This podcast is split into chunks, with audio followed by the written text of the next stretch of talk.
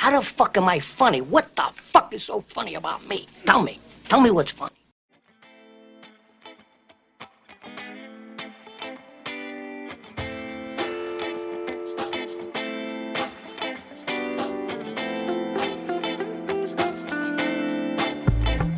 I love the smell of napalm in the morning. You know one time we had a hail bomb?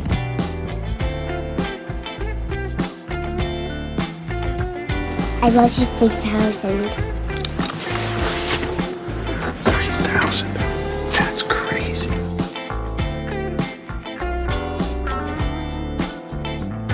Come on, throw in a buck. Uh-uh, I don't tip. You don't tip. No, I don't believe in it. You don't believe in tipping. I don't tip because society says I have to.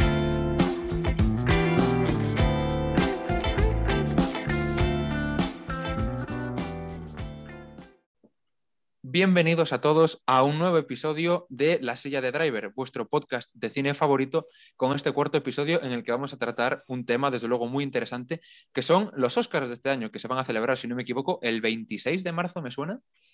No sé si... No, 25. Vaya, de marzo Dios. no, porque ya pasó marzo. Ay, calla, sí, además digo marzo, no, si empieza bien la cosa. Bueno, primero voy a presentar a mis acompañantes, que bueno, ya los conocéis porque siempre me acompañan en todos los podcasts. Por un lado, Daniel Cortiñas. Ojo, un tema muy polémico el de hoy, ¿eh? Buenas noches a todo el mundo.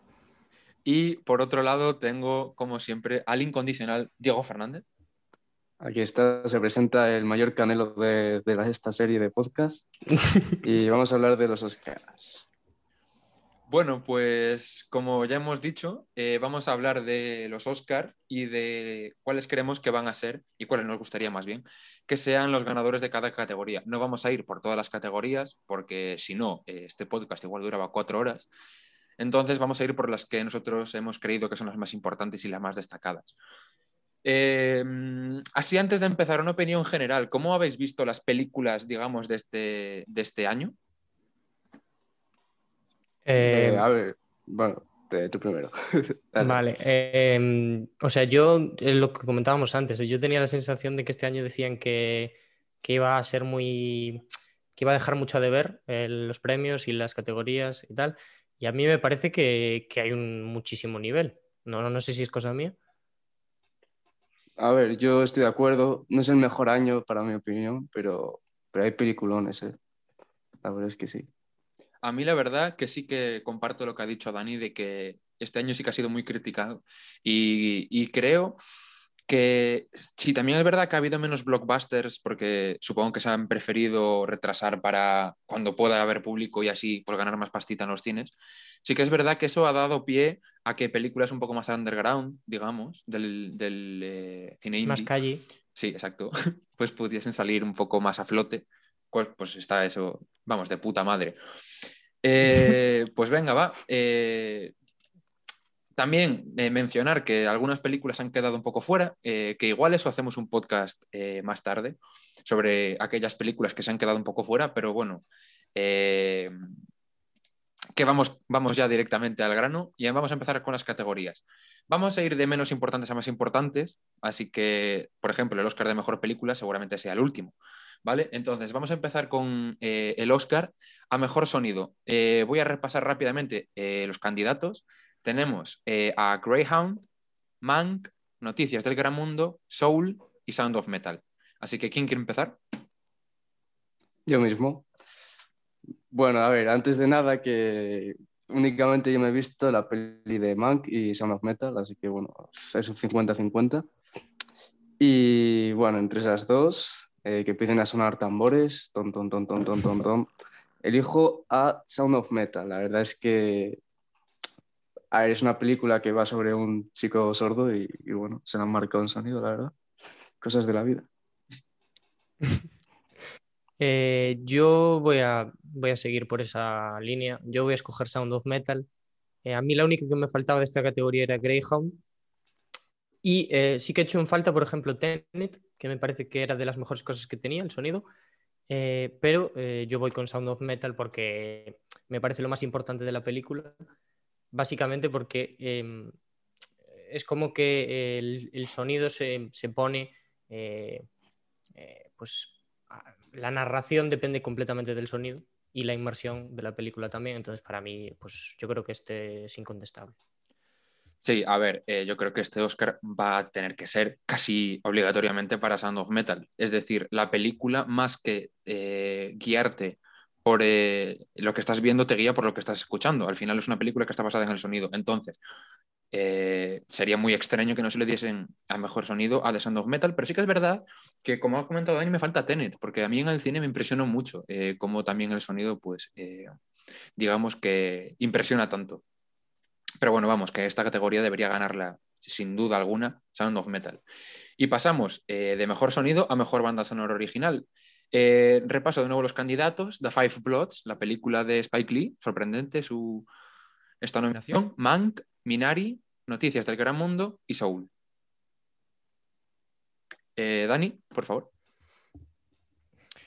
Eh, nombre rápido, Minari. Yo voy con Minari aquí. Eh, es, es, la que más me gusta de todas. Eh, de aquí sí que, sí que me vi todas. Es verdad que Soul podría entrar. Pues está, para mí igual sería la segunda, pero yo voy con Minari aquí. Pues voy a seguir en la línea también. No sé qué narices pasa, que nos hemos puesto de acuerdo. Minari también. Yo para mí Minari es la mejor. Eh, pues yo discrepo, venga. Eh, no, a ver, no, no por hacer el tonto, sino porque realmente creo que para mejor banda sonora original, mi opinión es que debería ganar Soul. A mí me ha gustado mucho la banda sonora de Soul. Igual porque también soy un poco underground de jazz, pero vamos, que me gusta mucho el sonido y la banda sonora que han elegido para, para Soul. Pero a mí me falta no sé si estaréis de acuerdo conmigo, a mí me falta mejor banda sonora original eh, Nomadland. Y a mí me falta porque si eh, os habéis parado a, pues a, fijaros, vamos, en la música de Nomadland y después eh, habéis buscado las piezas que componen la banda sonora, son todas, pero todas, eh, obras eh, hechas, eh, vamos, con, con, música no electrónica, es decir, con instrumentos, como si fuese música clásica. Y uh -huh. creo que es un toque más a la propia película, que después hablaremos, supongo que de ella y de un poco de qué habla, pero vamos, que es un toque más a, a integrarte en lo que viene siendo la experiencia que es Nomadland. Pero vamos, que de los cinco que hay, yo me quedaría con Soul. Vamos a la siguiente. Sí. Eh... ¿eh? sí, sí, gracias, ya lo sé. Sí, yo también, lo iba a decir también. ¿eh? Vale, vale, sí, ya me estás copiando. Eh, pa pasamos del sonido a, a, la fotografía. Vamos con el Oscar a mejor fotografía. No voy a mencionar a los fotógrafos, me da un poco de pereza los nombres, ¿vale? Entonces, eh, tenemos nominadas a Judas and the Black Messiah, Mank, Noticias del Nuevo Mundo, Nomadland y El Juicio de los Siete de Chicago. Me vais a permitir empezar, ¿vale? Dale, dale. Y yo me quedo, evidentemente, con Nomadland. Eh, es parte del guion y de la película que nosotros eh, vislumbremos cómo pasa el tiempo eh, en cada uno de los trabajos, digamos, que Frances McDormand, que está impresionante la película, realiza como la actriz protagonista. Entonces se marca mucho cuando está en el invierno, está en verano, está en primavera, está en otoño y los paisajes son preciosos, desde eh, una escena que a mí me encanta, desde el punto de vista visual, que es cuando Frances McDormand está observando al mar en lo que parece una tormenta y, y pues se queda observando las olas y las escenas en los páramos, eh, en los desiertos, no sé, a mí sinceramente Nomadland me ha dejado eh, atrapado con su fotografía y creo que este Oscar debería ser para estar en la película. Bueno, sí, eh, joder, macho, eh, siempre, siempre Nos ponemos de acuerdo, ¿qué pasa? dale tú ahora, dale tú. Venga, vale. Pues, joder, parece que estoy copiando completamente a Yago, pero es que Nomadland a mí me deja sin palabras. La fotografía que tiene, esos paisajes, las golondrinas, es para, vamos, te ponen los pelos de, de punta. Una locura. No pues yo, yo aquí es, igual es la categoría en la que más dudas tengo, ¿eh? Eh, de todas. Eh, lo que pasa que Ah, o sea, yo no, soy muy imparcial en esto que estamos aquí diciendo, porque, bueno, ya lo hablaremos después, pero a mí Judas and the Black Messiah eh, me flipa. Eh, Nomadland, bueno, eh, ya comentaremos después, pero sí es que es verdad que la de Nomadland es una fotografía que luce mucho, que es ya está muy orientada, yo creo, a premios, como, bueno, como no, no toda la película, pero sí que, sí que la fotografía. Y yo me voy a quedar con Mank sobre todo por cómo reproduce esos escenarios eh, de Hollywood. Y me parece que eh, que sea en blanco y negro pues le da un toque eh, que la eleva para mí a llevarse el premio. De hecho, te iba a preguntar si te parece que igual al ser en blanco y negro, igual juega un poco eh, en su contra. No, yo creo que al contrario. Me parece que, que las películas en blanco y negro, sobre todo este tipo de películas, eh, bueno, por ejemplo, Malcolm and Marie también, que, que se, se podía decir que, que la fotografía que era muy bonita y tal, eh, luce muchísimo más en blanco y negro. Es un blanco y negro así muy, muy pureta, muy estético. Eh, a mí me gusta bastante la fotografía de Mank. ¿eh? Pues mira, eh, otro premio en el que no coincidimos, aunque parecía que iba a ser así. Bueno, pasamos directamente a Mejor Película Internacional, una categoría que la verdad está plagada de bastantes buenas películas, aunque solo me he visto dos, ¿vale? Eh, bueno, Sí, sincero. Eh, sí. Otra ronda, Better Days, Collective, The Man Who Sold His Skin y Quo Vadis Aida, supongo que se pronuncia, no tengo ni puta idea de bosnio. Sí. Pero bueno, estas son las cinco películas nominadas. Si no me equivoco, venga, voy a intentar tirármelas, ¿vale? Otra ronda, bueno, esa es danesa. Better Days creo que es China. No, Collective, eh, no. es- bueno, sí, sí, bueno, es de Hong Kong, sí. Vale, Ajá. bueno, vale, sí, entramos ahí en un tema geopolítico. Collective es rumana. sí. The Man Who Sold His King, creo que es francesa, ¿puede ser? No, no, es de Tunisia. ¿Qué dice? Sí, Sí, sí. hostia. Y bueno, Cuba es- Aida es de Bosnia y Herzegovina. Así que venga, ¿quién Qué random, chaval. Eh, yo voy a decir, em, yo también solo me he visto dos de aquí porque me he pegado con, con el ordenador igual eh, todos los días por encontrar Cueva de Isaida, que parece ser que va a ser la película que, bueno, no sé si es la que gane, pero la que dicen que es la mejor sin ninguna duda, em, que debería ganar. Eh, pero aquí hubo mucha polémica el día que, em, el día que seleccionaron estas cinco eh, que hicieron la, antes cuando estaba hecha la prelista, hubo mucha polémica porque se dejaron fuera las latinas y decían que, que, bueno, que eran bastante mejores que algunas que escogieron. Pero yo de aquí me vi eh, Another Round, Track, em, que a mí eh, me flipó muchísimo. O sea, es una de mis películas favoritas de este año, pero bueno, eh, hay que tener en cuenta que es una película que nos toca muy de cerca porque es eh, europea y tiene unas formas así con las que estamos muy familiarizados. Em, y vi Better Days también, que me gustó muchísimo. Y de esas dos me voy a quedar con, con Drac, obviamente, pero eh, según lo que dicen, parece que, que Cueva de Isaida es la, la favorita. O, o no la favorita, pero sí la que debería ganar, en teoría. Interesante. A ver, yo solo me he visto una, o sea, ¿qué os voy a decir? La de otra ronda. Pero bueno, preguntar, ¿la de Collective no era un documental? Sí. Es documental película, digamos. Creo que hay un documental que es un poco más largo y después se adaptó a, pel- a película, si no me equivoco, ¿eh? Y, Y lo incluirán bueno, aquí. Yo lo mismo, me he visto dos. Me he visto Ano- otra ronda y me he visto Collective, eh, que bueno, como ha dicho Diego, es un documental barra película que habla sobre eh, un caso de corrupción en el sistema sanitario rumano. Mm, Yo creo que juega un poco en su contra eh, el que haya sido adaptado de un documental, porque igual, digamos que es menos cinematográfico, por así decirlo. Eh, se siente igual un poco lento. Está, en plan, la trama está muy bien y a mí me gustó mucho, sinceramente, pero no, no la veo ganando. Y como ha dicho Dani, eh, Cuba de Isaida es imposible, vamos, imposible encontrarla. Sí, o sea, he encontrado un enlace, pero que creo que va con 10 segundos de retardo los subtítulos. Entonces, eh, no me voy a meter esa, Uy, esa eh, turra. pues más que yo. Yo encontré uno en bosnio, pero claro. Claro, a ver, hay un problema. Hay un problema ahí. hay un problema. Y de hecho la película empieza con una conversación, porque bueno, eh, por lo que he leído, eh, la protagonista es una traductora de la ONU que eh, interviene en los diálogos entre el resto de países europeos y Bosnia. Entonces ella, digamos que traduce. Entonces, al principio, el, el primer diálogo es de una persona que habla inglés. Entonces dije yo, bueno, lo puedo intentar. Segundo diálogo es de una persona que habla bosnio y cerré el enlace. No podía. The Man Who Sold His King tampoco he encontrado ningún enlace y Better Days básicamente no tiene tiempo. Entonces, de las dos que me he visto, también me quedo con otra ronda que se podría discutir si podría haber entrado en mejor película, no solo en mejor Incluso. película internacional, pero vamos, que a mí me fascinó eh, la obra de Thomas Winterberg, que además está nominado a mejor director, después hablaremos de ello.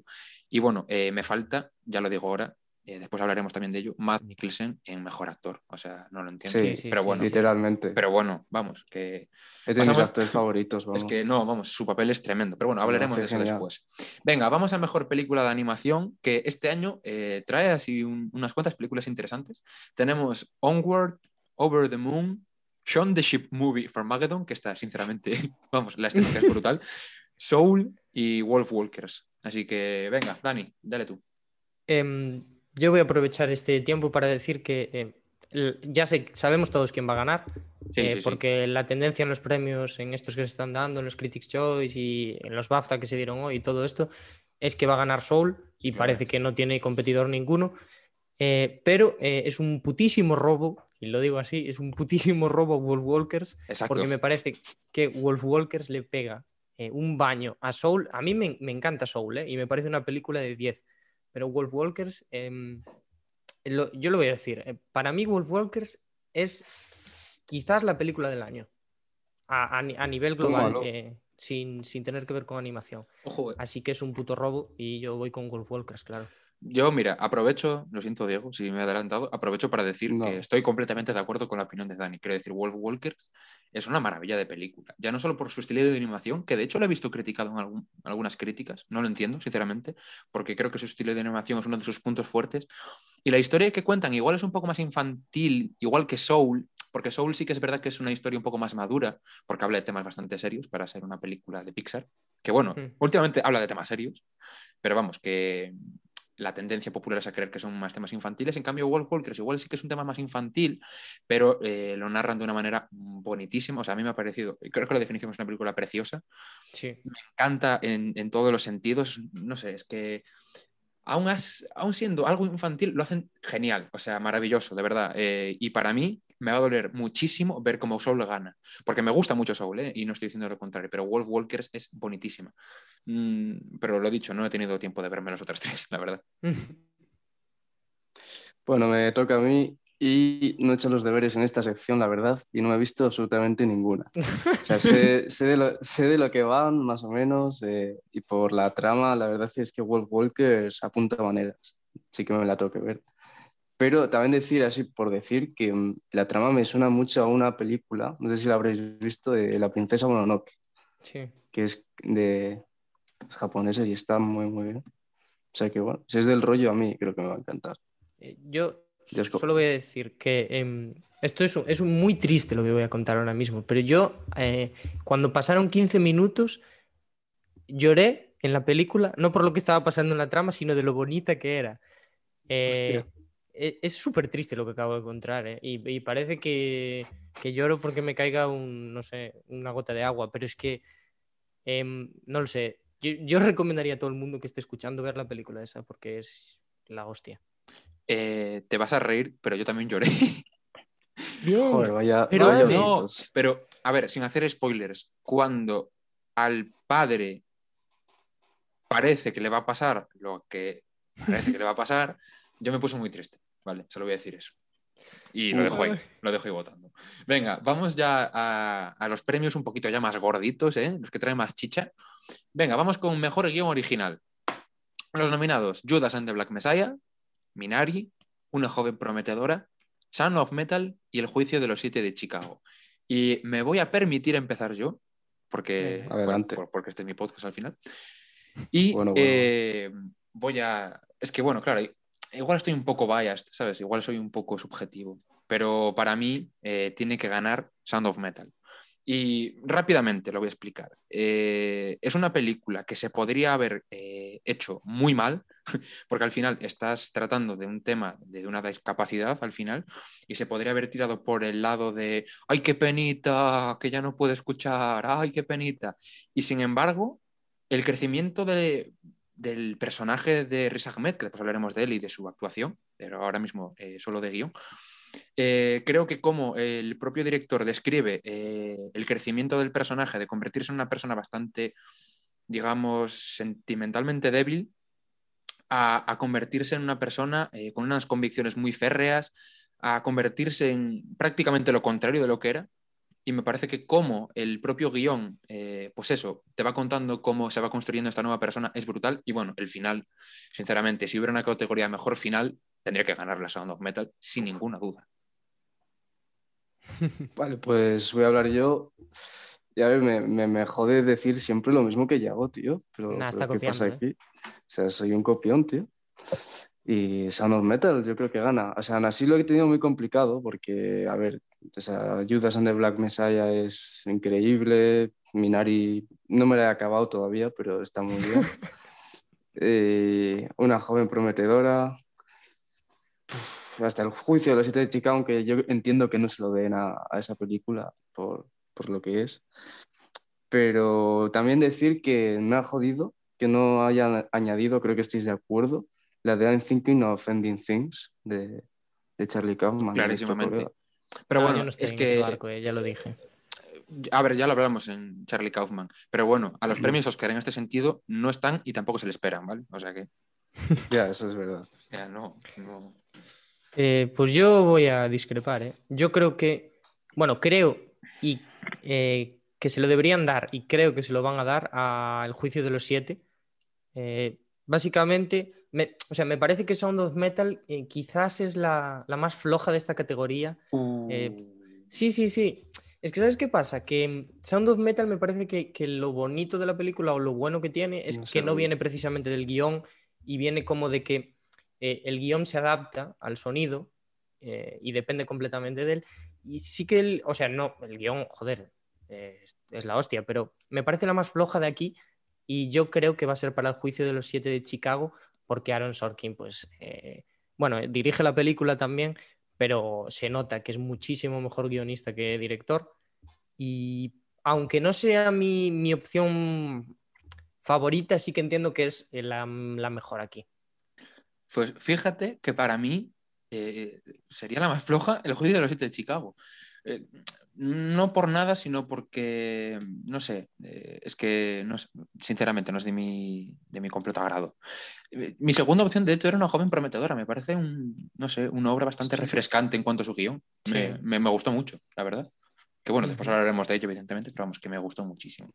Bueno, hablando de guiones, vamos a con mejor guion adaptado. Las eh, películas nominadas a este premio, la secuela de Borat, sorpresa de la vida, El Padre, Nomadland, Una Noche en Miami y Tigre Blanco. Venga, soltad. Eh, voy yo, venga. Em, yo me voy a quedar con The Father.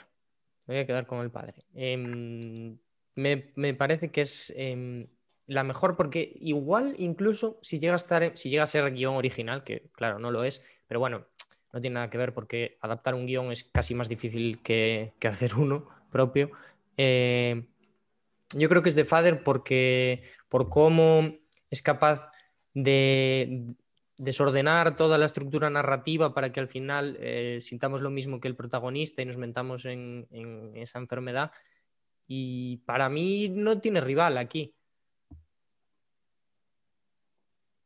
Uf, yo aquí voy a decir No Más Land, ¿eh? O sea, esos guiones, Estáis quedando de el- puretas, ¿eh? el, el tono filosófico que le dan, tío, a las conversaciones es una locura. Cómo hablan, eh, cómo enfocan la muerte. A mí, no sé, Nomadland me parece muy, muy buena peli, ya hablaremos, pero como guion yo creo que se lo lleva. Venga, va, voy a discrepar de Diego por una vez en, en este podcast. Eh, me, voy a quedar me voy a quedar con el padre también. Y es, es, es perfecta, es perfectamente lo que ha dicho Dani y lo voy a repetir yo. A ver, voy a citar aquí a, a nuestro grandísimo amigo, desde aquí un saludo a- al de Sensación al Calvo, que no me sale el nombre, le pido perdón. Alejandro G. Calvo. Exactamente, Alejandro Calvo. Eh, que es, o sea, ha dicho perfectamente lo que, lo que pienso, que es una película que, como ya he citado antes en Sound of Metal, podría haber salido perfectamente mal porque se está hablando de, al final, una enfermedad neurodegenerativa, que es un tema delicado, y porque la actuación de Anthony Hopkins, después hablaremos de ella, es demasiado estridente, a mi parecer, quiero decir, es demasiado exagerada, después hablaremos de. Hot pero take, ¿eh?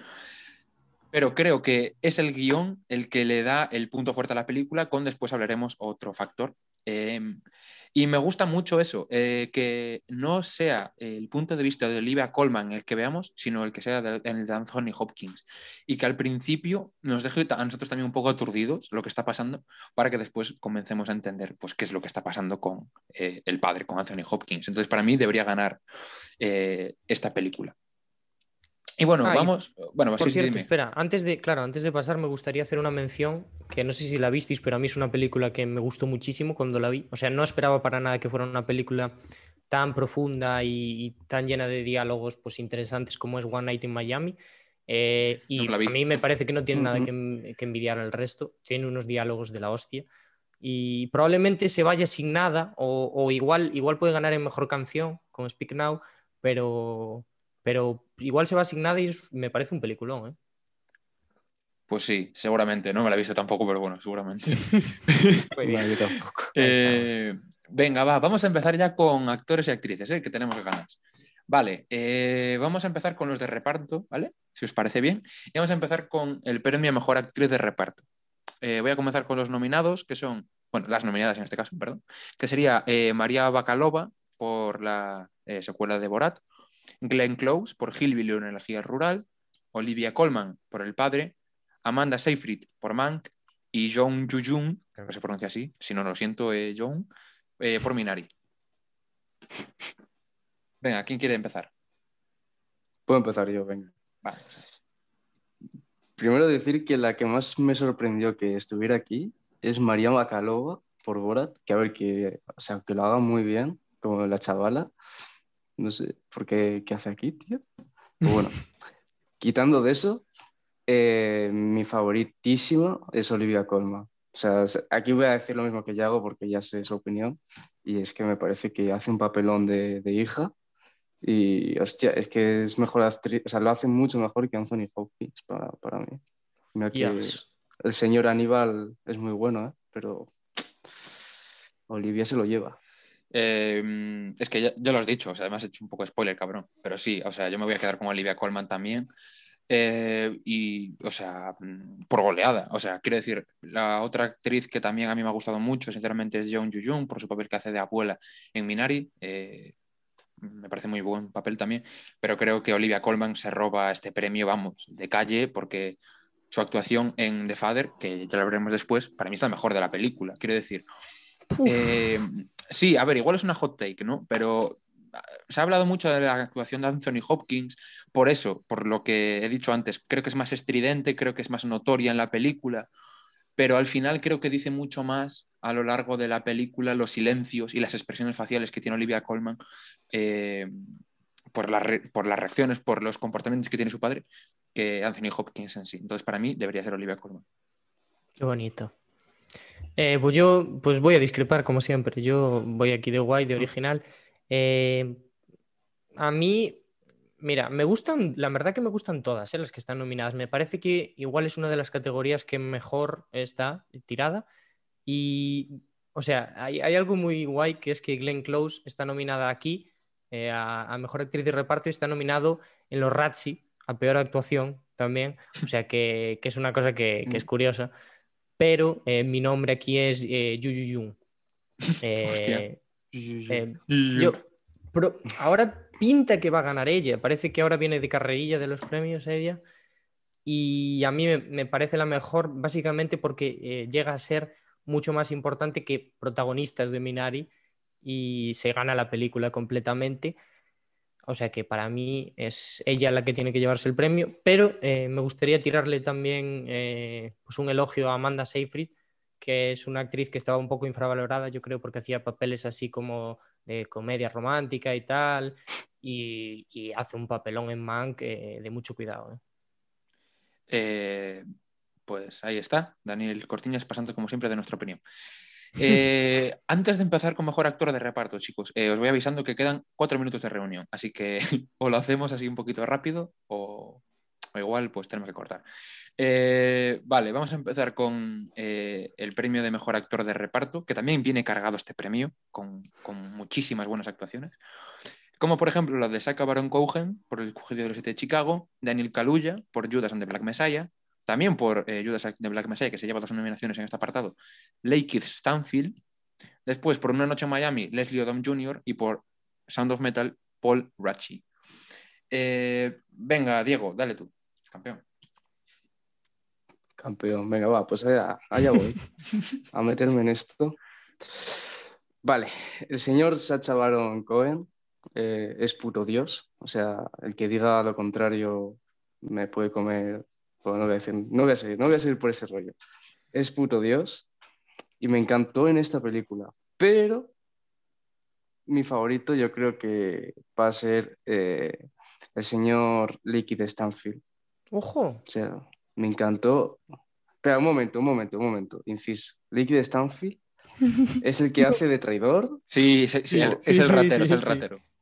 Pues el ratero, tío. Voy con el ratero. eh. O sea, mira, como actor me pareció mejor en esa misma película, Daniel Kaluuya, ese es un actorazo, pero en esa justa peli lo hacen mejor Liquid Stanfield, eh, para mi gusto. Me Ojo, gustó mucho. Muy bien, muy bien. Ahí queda. Pues yo rápidamente. Eh... Yago va a decir Paul Ratchi, probablemente. Yago es un, eh, no tiene ni idea de la vida, entonces eh, podíamos saltarlo ya directamente. Pero a mí me parecería aquí. em, Mira que ya lo decía antes con la, con, con la película de animación que me parecía el mayor robo, pero es que si aquí no gana Daniel Kaluuya, eh, sería un ultraje a estos premios. Opino porque- lo mismo, opino lo mismo. A mí se me critica antes de empezar, opino lo mismo. Porque Judas and the Black Messiah es un peliculón, pero que Judas and the Black Messiah llegue a ser una epopeya revolucionaria es gracias a los discursos de. Daniel Kaluuya. Amén por Daniel. Kaluuya. Gracias, hostia. Es que, no, eh, rápidamente recojo tu testigo y digo que no es tan fácil crear un personaje que en teoría es eh, el Mesías negro solo porque te digan en la película que mira, este es el Mesías negro. No, sus discursos realmente te hacen creer eh, que él es el, digamos, el que va a, movilizar este, este movimiento social, ¿no? Que eran, bueno, los Black Panthers al final la lucha contra el racismo. Y me, me gusta mucho eh, cómo interpreta Fred Hampton y cómo es muy eh, disidente ¿no? de los eh, actuales líderes de los movimientos, que muchas veces se intentan diferenciar mucho unos de otros eh, para crear estos conflictos sociales y al final en la película Daniel Kaluuya hace perfectamente lo que hacía Fred Hampton, que es decir, ¿para qué separarnos cuando las clases bajas y medias lo único que tenemos que hacer es luchar contra los altos cargos? Entonces, una película que en vez de caer eh, en el Black Lives Matter eh, ve- versión Hollywood, es decir, negros contra blancos, no hay más. eh, aquí se centra un poco más en el tema social en general. Y, y no sé, la verdad me gusta mucho el papel de Daniel Kaluuya. Eh, también te digo, Dani, que gracias por la crítica, ¿vale? Y que te voy a, vamos, te voy a dar un argumento objetivo de por qué creo que tu afirmación ha sido un poco despectiva. Básicamente eres, eres un puto gilipollas, o sea, no tienes más. Ya, pero ese no era el caso, yo creo. Venga, Eh, vamos ya con, ahora sí, a chicha, ¿eh? Los premios gordos, gordos, gordos. Eh, venga, vamos a ir al premio de mejor director o directora, la verdad, eh, casi directora iba a decir, porque... No, de hecho son dos, calla, iba a decir que son tres mujeres, no son dos. Eh, como siempre me estoy equivocando. Bueno, los nominados al premio de mejor director o directora son Thomas Winterberg por Otra Ronda, David Fincher por Mank, Lee Sak-chung por Minari, Chloe Zhao por Nomadland y Emerald Fennell por Una joven prometedora. Eh, venga, Dani, empieza tú, por favor. Eh, es difícil, ¿eh? Es difícil. Y ya sabéis que, bueno, por lo que estoy diciendo, que mm, Nomadland me dejó un poquito a deber, pero aquí yo creo que es Chloe Zhao, porque me parece la que, bueno, eh, a nivel técnico es la, la mejor director, directora de estos cinco que hay. Thomas Winterberg, hombre, estaría curioso que lo ganase. Lo que pasa es que es un poco inesperado. Y a mí es que es el nombre que, más me sale, ¿eh? Aquí. Yo tiraría por ella. Bueno, eh, le doy yo mismamente.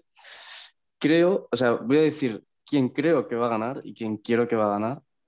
Y quien creo que va a ganar es Chloe Zhao, porque, a ver, es que lo, lo tiene bastante merecido. Pero a, a mí quien me gustaría que ganase es Thomas Winterberg, tío. O sea, hace un peliculón. El- la movida de lo que habla es, es una locura. ¿Cómo se No nota que eres un, un europeo hetero, eh? La movida de lo que habla. La movida de lo que Buena habla. forma de, descri- de describir Es que, el es, argumento es que de es la una película. movida. No deja de ser una movida. Sí, sí, sí que es. No sé sí si puedo hablar de, de- de lo que va, pero vamos, que un experimento social en el cual unos señores así de cierta edad, con familia y todo, se ponen a beber y pasan cosas. A ver si es- está, está muy curioso. O sea, vamos, la hipótesis está, es de un filósofo danés que básicamente dijo que nosotros nacemos con un 0,0%, o sea, 0,05% menos de alcohol del que deberíamos tener en sangre. Entonces, que si tomamos esa cantidad, que es aproximadamente dos copas de vino, si no, si no he leído mal, eh, pues que vamos, que vamos a rendir mejor en todos los, los aspectos de nuestra vida. Y en la película, pues se lleva a cabo el experimento de qué pasaría si realmente eh, hiciésemos eso. Que bueno, eh, spoiler sale mal. Mm, me gusta, la verdad, el caballo ganador ahí, Thomas Winterberg, pero no, me extrañaría muchísimo que ganase, sinceramente. O sea, no creo que lo vaya a ganar, porque para mí la favorita y la que debe ganar es Chloe Zhao, también es mi favorita, pero no sé, me gusta mucho el estilo de dirección de Chloe Zhao, también es verdad que me he visto una película suya, así que tampoco soy un experto en su estilo de dirección, ¿vale? Pero, pero sí que es verdad que creo que Nomadland, eh, ella y Frances McDormand, eh, lo hacen, vamos, de maravilla. Frances McDormand con la actuación y ella eh, con el tempo de la película.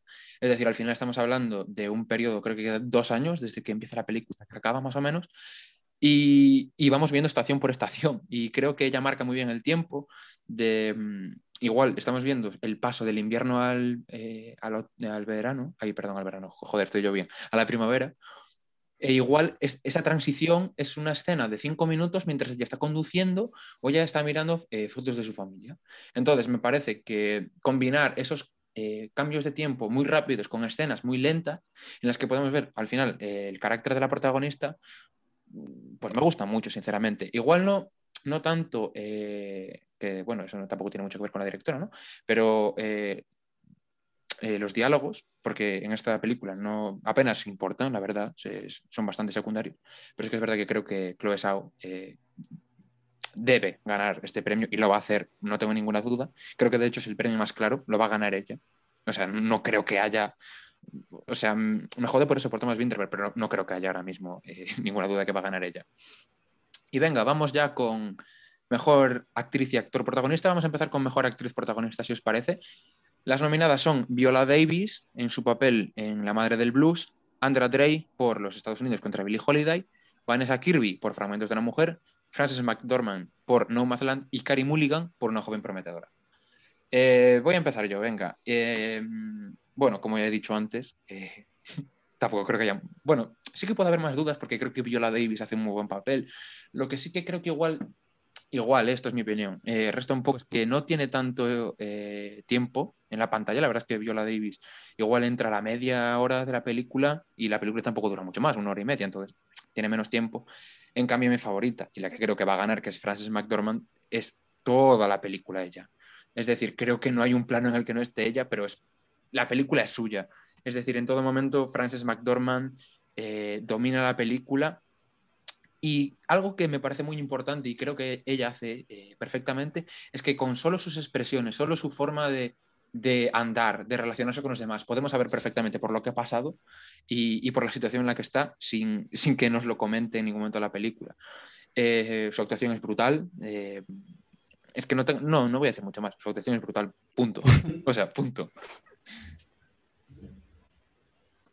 Oye, yo eh, parece que estoy quedando de hater, eh, de, de Nomadland, pero probablemente gane ella, porque Nomadland es un rodillo en los premios, pero a mí me gusta más Carey Mulligan. ¿eh? Sí, te lo compro, eh, te lo compro. Me parece que Carey Mulligan es com completamente, bueno, sí, la película eh, tiene un carisma en Promising Young Woman de la hostia. Y también me gustan mucho las otras actuaciones. Andra Day sí que no la vi, pero Viola Davis y, y, Vanessa Kirby, Vanessa Kirby hace un papelón de cuidado. Vanessa Kirby sí que es la película completa. A mí, eh, Fragmentos de una mujer, bueno, no me terminó de gustar mucho, me parece que le faltan cosas a la película, pero Vanessa Kirby pff, es un espectáculo toda la película.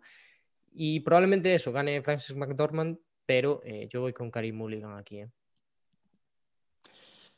Pues, como no, por no variar, Frances McDormand para mí es la mejor. Esas expresiones, pff, vamos, la piel de gallina te pueden poner. ¿eh? Una locura, nada. A ver, Carey Mulligan sí que es verdad que, que lo hace genial, ¿eh? O sea, podía ser un una personaje de, de, de, hostia, del gilipollas este del que hablamos, el primer podcast, hombre. Tarantino. Ese, ese. Hubo ahí un lapsus. Podía ser tranquilamente, ¿eh? o sea, ese final, uff. Nada, muy, muy bien lo hace, pero Frances McDormand, la mejor. Eh, no estáis comentando nada, me sorprende ¿eh? la actuación de Viola Davis.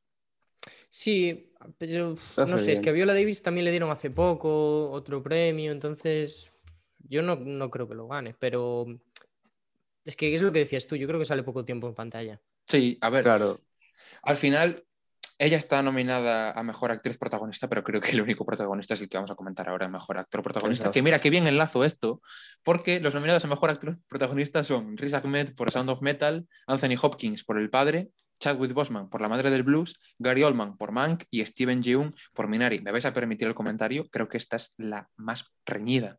O sea, cualquiera de los cinco No. podría perfectamente ganar. Pero bueno, Bueno, eh, no. por favor, os dejo empezar. No, o sea, que pueda ganar, eh, que nosotros le podamos dar el premio, vale, pero que puedan ganar, yo creo que solo hay dos. Sí, sí, Sí. en eso estoy de acuerdo. yo, pero yo, yo voy con dos también. Pero lo que te, a lo que iba es que creo que las actuaciones, eh, bueno, también por parte femenina, pero creo que este año han sido eh, brutales en muchísimas películas. Que de hecho he Sí, hecho de sí. menos una, pero bueno, ya lo comentaré después. Sí, yo creo que la que echamos de menos es Mats. A mí, o sea, se le, se le estaban, se le estaba hablando muy bien de la de Steve Young, que es un actor ya muy consolidado allí en Estados Unidos, pero... Ah, es que a mí me deja un poco, ¿eh? O sea, no me Sí, llega a transmitir tanto. Sí que es verdad Desentona un a ver, poco ahí. ¿eh? ha- hace, a ver, hace un muy buen papel, pero quiero decir, mejor que Mads Mikkelsen. Bueno, pues ahí anda la cosa, ¿eh? Eh, pero para mí, yo no lo tengo claro, ¿eh? Eh, sí que me gusta muchísimo la actuación de Riz Ahmed. Eh, igual sería mi, el que yo quisiera que ganase, así como eh, me encantaría que la ganase él, porque es, eh, no sé, es es súper majo el chaval ese. Tiene pinta de ser majísimo, vamos. Eh, Desde aquí pero- un saludo a Riz Ahmed, que nos consta que eres muy majo. Un grande. Claro, em, pero yo creo que la cosa está entre Chadwick y entre Anthony Hopkins. No sé si, si estáis conmigo. Eh, Yo no Yo voy a estar de acuerdo dos. contigo. Yo creo que, eh, bueno, habla tú, habla tú primero que es tu turno, venga. Eh, no, a mí me cuesta decidirme. Yo creo que el, premio, bueno, lo- la academia se lo va a dar uno de los dos eh, 100%. Me pintaba que iba a ser Chadwick, pero ahora tal y como está yendo la cosa, no sé si te diría Anthony Hopkins. Eh, a mí me gustaron las dos muchísimo. Yo cuando vi la de Chadwick Boseman, que de hecho creo que fue la primera actuación que vi de todas estas que están nominadas, dije, nah, es, el Oscar es suyo ya. Eh, eh, eh, da igual, que los otros no se presenten ya. Pero, puf, ahora lo tengo, no, no sabría decirte, si Chadwick o Anthony Hopkins. A ver, a ver, tienes que decidirte por uno. Tengo que decidir, Sí, pues... Pues me voy a quedar con Anthony Hopkins. Uf, Hot take, ¿eh? Hot take. A ver, es que es verdad que la actuación de Chadwick Boseman es histórica eh, y no hay mejor despedida, yo creo, que esa actuación. Puf, pero es que. No lo sé, es que yo ahora mismo me parece mucho más académica también la de Anthony- Hopkins. ¿eh? Eh, Diego, eh, ve tú porque yo tengo, tengo cosas que decir. tienes ya Es el discurso ahí. Sí, sí, sí, vamos, lo sabes tú bien. Muy bien, pues a ver, concuerdo para empezar que Steven Yeun me salta un poco a los ojos de que esté aquí. O sea, mira, eh, yo, ese actor a tope, o sea, en The Alan Walking King, Dead, Antes, ¿eh? en The Walking Dead, vamos, es, es Jesucristo. Y, y bueno, que no sé, aquí no pinta mucho. me- actúa hasta mejor el niño, yo creo. No sé Claro, si- claro, es que Alan King es una tiene- pasada. ¿eh? Qué grande el Es niño. que- chaval. Es un jodido niño que, que lo hace genial. Y estaba en traje hoy recibiendo los premios de los BAFTA. Nada, Qué buenísimo. mono él. bueno, luego eh, yo estoy entre dos, pero no estoy entre los dos de Cortiño, sino entre Riz Ahmed y Chadwick Boseman. Y uf, duro, eh, es complicadísimo. O sea, yo creo, se lo voy a dar a Chadwick Boseman, básicamente porque es su mejor actuación, yo creo. Sí. Ha sido de las pelis que haya visto de él. Y uf, hay momentos que es que la película en sí no me pudo llegar a gustar tanto, pero es que cómo actúa él, o sea, es un jodido gancho que te atrae a esos momentos de tensión cuando se pone a, a- a contar su historia con, con su madre y los pelos de punta. O sea, Chadwick Boseman, eh, aunque Riz Ahmed, eso, tiene pinta de ser muy majo, concuerdo. Y no sé, es un actor que yo creo que no es muy conocido y, y vamos, lo borda. Pero bueno, Chadwick Boseman. Eh, yo, al igual que Diego, estoy entre los dos, entre Riz Ahmed y Chadwick Boseman. Eh, y como vosotros dos, también me chirrió un poco que esté aquí Steven Yeun. Me parece que hace mejor actuación Matt Mikkelsen y además que me sorprende, no sé, me sorprendió bastante que no estuviera. A mí me gustó mucho Robert Pattinson en Tenet. Quiero decir, creo que su Pero actuación... no es protagonista tampoco. Ya, bueno, Ya. a ver, se- Te- tendría que ser de reparto. ya, pero aún así me sorprende mucho que no esté nominado. No, vale, déjame, me- déjame hacer ese ¿Te comentario. parece? A mí no me parece como papel. No, no te gusta Robert. tanto Robert Pattinson. Como pa- para estar nominado al Oscar. Encima Sí. de toda esta. eh, mira que, mira que el, el de, el de actores de reparto. puf, Ya, hombre, eh, pero. eh. Bueno, Igual, vamos. va- no sé, es que Paul Ratzi tampoco me termina de convencer. A mí muchísimo. tampoco, a mí tampoco mucho rato, Ya. sinceramente. Bueno, a lo que iba, eh, mejor actor protagonista. Eso, que a mí Steven yo me dejo poco de ver, sinceramente. Eh, Gary Oldman hace un papelón en Mank, Sí, sí. eh, sin duda alguna. Y Anthony Hopkins, lo que he dicho, sin desmerecerlo, porque a mí me ha gustado mucho su actuación, no lo voy a criticar ni mucho menos. Eh, desde, desde, desde el primer momento te hace creerte realmente su personaje, pero creo que, como he comentado antes, está un poco, no forzada, pero creo que sí a la gente le tira mucho más una actuación en la que eh, grite mucho sea muy emocional que, que sepa realmente transmitir eh, con sus gestos no verbales. Entonces, por eso creo que eh, la actuación de Anthony Hopkins está un poquito sobrevalorada, que no digo que sea mala, un poquito sobrevalorada. Y me, mm, me- me quedan estos dos, Riz Ahmed y Chadwick Boseman, a los que les daría un 10 de actuación, porque, vamos, no me pueden gustar más. Voy a hacer un comentario un poco polémico, ¿vale? Así que eh, estoy preparado para que me critiquéis. Eh, Ojito. no sé hasta qué punto va a jugar un papel lo que ha pasado con Chadwick Boseman. Y- sabía yo que ibas a decir eso. A ver, eh, que sí, No, ya, claro sé, que lo va a jugar. ya sé que es O algo, sea, o sea, algo polémico no, de no. decir, pero, pero es verdad. O sea, quiero decir, la gente le ha cogido mucho más cariño a Chadwick Boseman desde lo que le pasó. Punto final. claro, o sea, sí. eso es así. Entonces, no sé hasta qué Sí. punto eso va a jugar a su favor en cuanto a ganar este premio. Que no, ya voy a, voy a hacer un disclaimer, no estoy diciendo que vaya a ganarlo por eso, solo, solo digo que creo que juega a su favor. Su, eh, actuación es brutal. Eh, si digamos que para mí eh, La Madre del Blues es una película un poco estática, digamos que él es el que le da un poco el movimiento a la película, digamos que eh, la película es el pentagrama y él, son las, y él es las notas, ¿vale? Oh, O sea, oh, oh, mira qué oh, bonito, oh. os lo dejo. Oh. Madre mía, vaya frasón. ¿eh? No sé, me parece que es una película de música muy estática, pero que él lo hace genial. Eh, los otros tres actores que eh, interpretan a los músicos eh, también lo hacen muy bien y le dan mucho flow a la película, pero creo que es él el que, pues eso, le da un poco de musicalidad a la película. Sin embargo, me voy a quedar con Riz Ahmed, ¿vale? Parece que soy un poco fanboy de Sound of Metal, lo soy, no lo voy a negar, Sí. pero creo que Riz Ahmed, vamos, su actuación es, eh, no- o sea, no tengo palabras.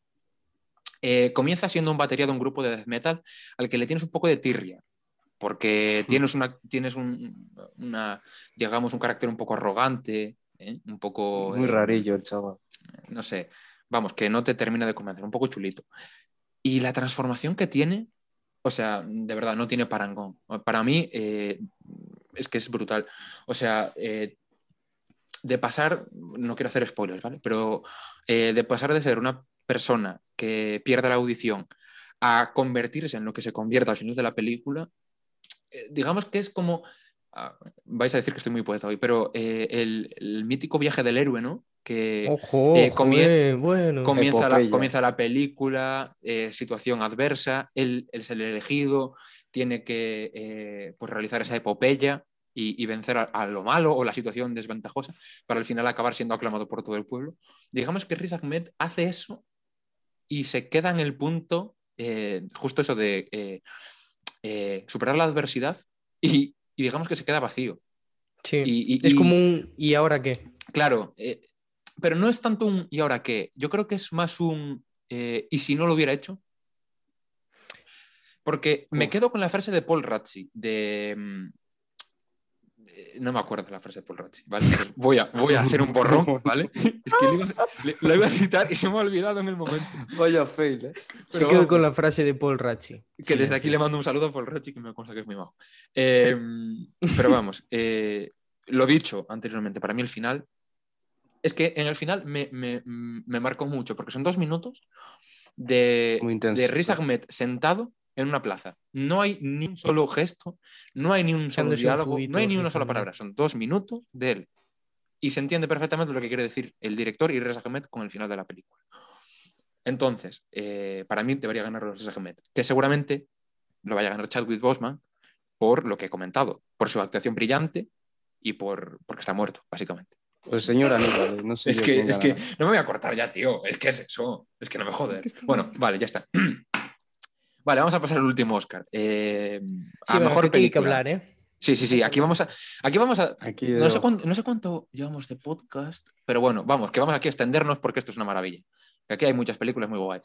Venga, eh, vamos a repasar las nominadas. Eh, después comentáis si queréis si os falta u os sobra alguna. Pero tenemos a The Father, Judas and the Black Messiah, Mank, Minari, Nomadland, Una joven prometedora, Sound of Metal y El juicio del siete de Chicago. Eh, un momento, eh, voy a liar un poco la estructura que llevamos, pero no, no, estamos, no hablamos de montaje. No, la verdad es que no hemos hablado de montaje. Bueno, montaje es una de las categorías más importantes ¿eh? de cara a Venga, los Ojo, pues, eh. pues, pues Pues dale, dale, dale, podemos dale. dar. Pues ponemos ahí a, a mejor película y vamos a mejor montaje, va. Eh, vale, pues mejor montaje, mi nombre rápido es eh, The Father. Me parece la que mejor montada está, sobre todo por la estructura que comentábamos antes. Ya está. Vale, bien. Vale, yo para mí, eh, Nomadland. Eres un poco Vaya. tú también. eh, un poco Nomadland, ¿no? Sí. Eh, nada, yo me voy a quedar con el juicio de los siete de Chicago. Me gusta mucho cómo eh, sobreponen imágenes reales con imágenes de, de- de la película. Sin más. No, Vale. no voy a comentar nada más, por eso. Pero bueno, eso. Eh, mejor película. Venga, yo me pido el último, así que disparad vosotros. Puf, es que igual esto podíamos ir comentando película a película. ¿eh? No Ah, sé vale, venga. a llevar, eh, pero... Muy buena idea, buena, muy buena idea. buena. Venga, que O total, sea, igual echamos nadie- aquí esta mañana. No, a ver, nadie se va a escuchar esto, así que de Bueno. Venga, va. Eso es verdad, ¿eh? Venga, vamos. Eh, si os parece, voy a ir eligiendo las que creo que son menos, eh, Uf. menos eh, Venga, vale. eh, favoritas a más favoritas. Venga. Las que creo, bueno, es que claro, que estoy dando mi opinión también, pero bueno, va. Ah, un poco batiburrillo, venga, va. Una joven prometedora. ¿Qué os parece? Oh, a mí me flipó muchísimo. Me, me encantó. Me, me- me parece que es una película que la realidad llega a superar a la ficción en el sentido de que, oye, pues eh, no es tan descabellada. O sea, sí que es un guion un poco loco y tal, pero bueno, viene a contar una realidad que es un poco triste. O sea, siendo sinceros ya y poniéndonos un poco Sí. serios. Y, y es una película que, que, joder, que habla de un tema muy importante de una forma muy entretenida y, y me parece muy necesaria, la verdad, la película. Y sobre todo, em, lo que más me gustaba, eh, porque es verdad que tiene un final que es como, no es que acabe bien, pero el- el- lo, lo que viene de antes es como, es que es, im- es imposible que ganes, ¿entiendes? Es como, al final siempre ganan los mismos y es como, es que así es la vida, tío. Y, me gustó muchísimo, la verdad, el final. Vale. A mí me pareció durísima la película, ¿eh? Buf. O sea, puede parecer en cierta medida comercial, tal vez, mm, la más comercial de todas, vamos, pero no, vamos, es que es, es brutal el- cómo va la peli, cómo la chica, el trastorno que tiene, a base, a raíz de qué, como lo que dice Cortiñas, que siempre ganan los mismos, y, puf, ese final, ¿eh? ese final. Muy buena, pero vamos, no es para ganar, yo creo, la mejor película. Sí, no es muy académica. No, no es muy académica, también porque toma- eh, toca un tema un poco polémico. Eh, yo estoy, la verdad, eh, fascinado con esta película, me encantó, sinceramente. Eh, como dice Dani, toca un tema bastante sensible, eh, pero lo toca de una manera bastante seria, que es la manera de la que se le hay que tomar, evidentemente. Eh, y me gusta mucho, me gusta mucho una joven prometedora, como ha dicho Dani, Carey Mulligan eh, es puro carisma y, y- y hace una actuación brutal. Y, y, sinceramente disfrutaba con cada una de las venganzas, ¿vale? Que realizaba, porque al Hmm. final esta película creo que es eh, el, el género, es que tiene un nombre, es Rape and Revenge, puede ser. Sí, sí, sí, sí. Vamos, eh, violación y venganza. Mm, No os estoy haciendo un spoiler porque se cuenta al principio. Eh, y eso, que me parece que, como dice Dani, eh, al final, por los malos siempre ganan, y eso es así. Y no critico el final, me parece que al final es la decisión lógica, porque si no, a ver si estamos hablando de una superheroína, pero no puedo evitar sentirme fatal por el final. Eh, me hubiera gustado tanto que hubiese pasado lo que tendría que haber, bueno, no no tendría que haber pasado, lo que a todos nos gustaría que hubiese pasado, pero es que la vida no es así. Al final, creo que eso le da un punto de realismo. La vida no es así. Al final, no te Claro, pero puedes- al final se marcó un Batman la chica, o sea, no quería matar a nadie. Bueno, o sea, me refiero, es como esa superheroína bonachona, oscura. Me recordó a Batman, la verdad, no sé. Ya, pero tampoco oscura, porque al final, digamos que sus actos de venganza no, no son tampoco malos. En ningún momento, No, digamos, no, no. le devuelve la misma moneda que le han dado. En ningún momento. Y eso Bueno, creo que le da. tampoco hace nada Ya, ya, pero ya me entiendes. Yo creo que le da un puntito Sí. más a Karim Mulligan y su actuación. Sí, sí. Venga, bien. va. eh, siguiente película. Vamos a disparar con. Venga, el juicio de los siete de Chicago. Hostias, Eh, la pones muy abajo, ¿eh? No, de hecho, mira, eh, voy a justificar. ¿Pero esto va por gusto o por las posibilidades que crees tú? No, por las posibilidades que creo.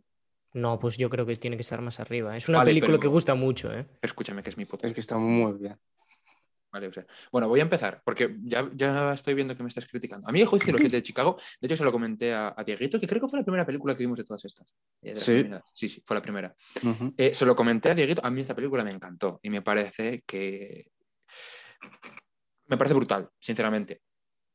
Eh, sí que igual eh, el, el- el- digamos cómo está dirigida, el estilo de dirección, a mí no me termina de convencer mucho.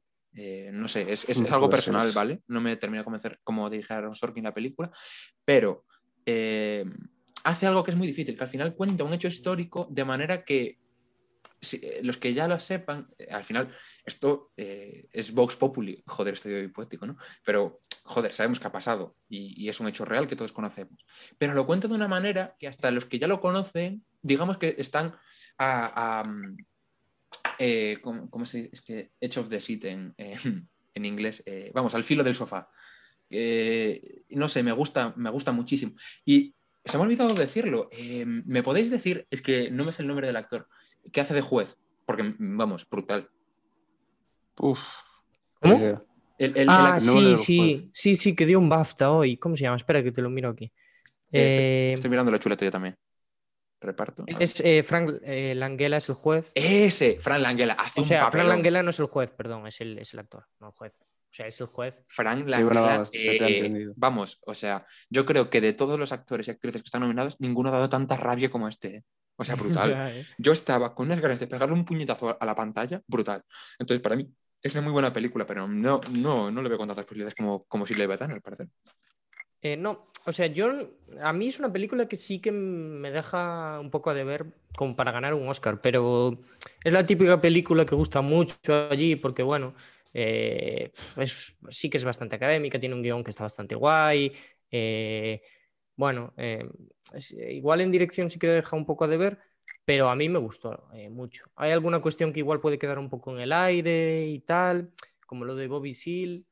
Pero bueno, es una película que va de menos a más, como tienen que ir estas películas, se acaba con mucha emoción, pues eso, por culpa del juicio y tal.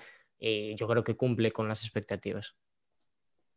Sí, eh, concuerdo con vosotros. eh, no es para ganar a mejor película, pero vamos, o sea, lo, lo comentamos Diego y yo. Nos pareció una locura al salir y vamos, eh, muy, muy dinámica. Bueno, yo me partía el culo con, con los malditos hippies.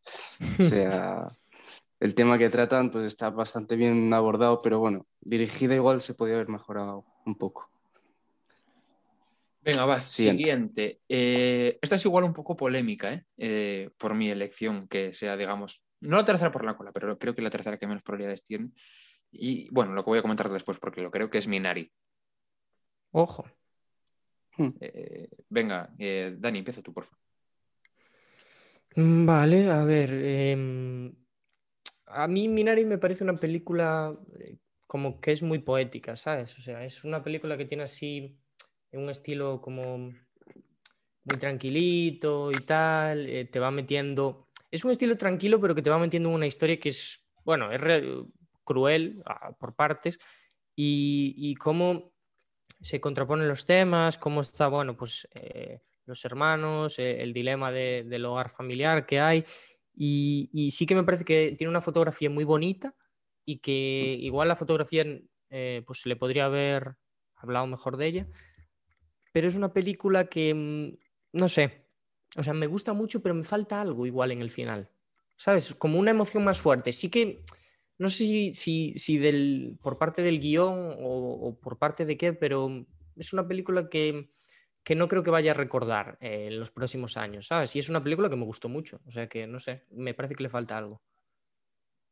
Sí, ese es el tema, yo creo que no es una película así que se te quede muy grabada. Mm. A mí me pareció demasiado lenta, no sé si será mi, mi predilección de, de que igual tengan que tener como un poco más de acción o algo más dramático, tal. Pero bueno, que la abuela es increíble cómo actúa. Sí, sí. eh, Al principio, como el chavalín está ahí a tal y acaban siendo best friends. Está muy bien. Es muy mono el chaval y, y el entorno que tienen ahí. Y bueno, y es muy de, muy de los problemas matrimoniales ahí, de que todo el mundo acaba sufriendo, bueno, casi todo. ¿no? Y me gusta cómo lo hace. Yo con Minari eh, tengo un conflicto, ¿no? Pues se podría decir. Eh, sí que es verdad que, como habéis comentado, es una película eh, lenta, pero tampoco creo que sea algo malo al final. Eh, este año, en verdad, ha habido bastantes películas lentas que han tenido bastante éxito. Véase, por ejemplo, Minari, después hablaremos de ella, Nomadland, y también podría ser perfectamente una nominada, que me- bueno, ya hablaremos después, eh, La Primera Vaca o Fresh. Eh, son películas lentas, pero no necesariamente por ello son menos interesantes o peores. Eh, Lee Sak-chung, al igual que Chloe Zhao, marca su ritmo, un ritmo lento, pero eh, contundente, digamos, con las actuaciones. Al final, es, eh, sin hacer spoilers, como siempre, se está hablando de la búsqueda de ese sueño americano por parte de una familia surcoreana y cómo este, pues igual no es tan fácil como se podría eh, pensar el protagonista, como eh, eh, el actor protagonista, que no me sale el nombre, y desde aquí le mando un saludo. Em, entonces, em, no, es que no me salía el nombre, Steven Yeun, eso. Que desde aquí- Me perdí yo también. Vamos, que a mí Minari me gusta, pero como decís vosotros, creo que no es una película que vayamos a recordar, está muy bien, pero creo que eso, eh, es que mi pri- principal problema es, eh, de nuevo, el final. Eh, me parece que es como una canción que va muy bien, muy bien, y de repente acaba. En plan, que, que no tiene ese, ese final movido o ese final que, eh, digamos, marca una disrupción con, con respecto a lo que estábamos viendo, sino que es un final continuista, pero muy, muy plano, no sé. Quiero decir, pensaba que estaba yendo a mejor con lo que pasa, eh, que no voy a decir qué es, pero vamos, algo rojo y, y amarillo, ¿vale? Y caliente. Eh, que no es españita. Eh, pero termina de una manera Muy muy, rojo lineal. no es, eh. sé, no, no me termina de, de gustar el final de Minari, aún así la película eh, de nuevo me gusta mucho. Venga, llevamos ya tres, así que voy a por la siguiente que creo que tiene menos opciones y me, me, me jode decir esto, me cago en la puta. Eh, The Sound of Metal. Hostia, yo creo que hablamos muchísimo ya de esta película. Igual fue de la que más hablamos. Eh, pero es eso, yo creo que eh, lo, lo más positivo de Sound of Metal es que es capaz de eh, subordinar el guion eh, a el, el sonido completamente. Y es que la narrativa de Sound of Metal depende completamente de, de las necesidades de la historia y, y lo que cobra importancia pues es esa producción de sonido que es, bueno, increíble. Yo no, no tengo mucho más que decir, simplemente que queremos a Riz Ahmed desde aquí porque parece majísimo. Súper majo, tío. bueno, puedo hablar yo mismo y... Uf, yo es que no, no la pondría aquí, ¿eh? O sea, yo estaría en, en mi top, top 2, ¿eh? Top 3. Hostios. Es que a mí me pareció brutal. Ya, Mm, ver. Básicamente, ese, ese final, Sí, sí, sí, yo, yo estoy de Nos acuerdo contigo, pero claro, yo no creo que vaya a estar tan arriba para los de la academia. ¿Sabes? Al final no estamos hablando de preferencias, sino de que, lo que creo que va a pasar. claro, claro, claro, claro. O sea, probablemente no, no gane, pero vamos, yo la tendría ahí igual mi segunda favorita o así. Muy, muy buena, muy buena. Vamos, yo eh, ya te digo, de si estuviésemos hablando de mis películas favoritas, yo creo que estaría a la par con Judas and the Black Messiah. O sea, eh, me encantaron las dos. Eh, y es que ya lo hemos dicho de Sound of Metal porque soy muy pesado, lo sé, lo siento. Pero es que me gusta por todo, por todo lo que tiene Sound of Metal.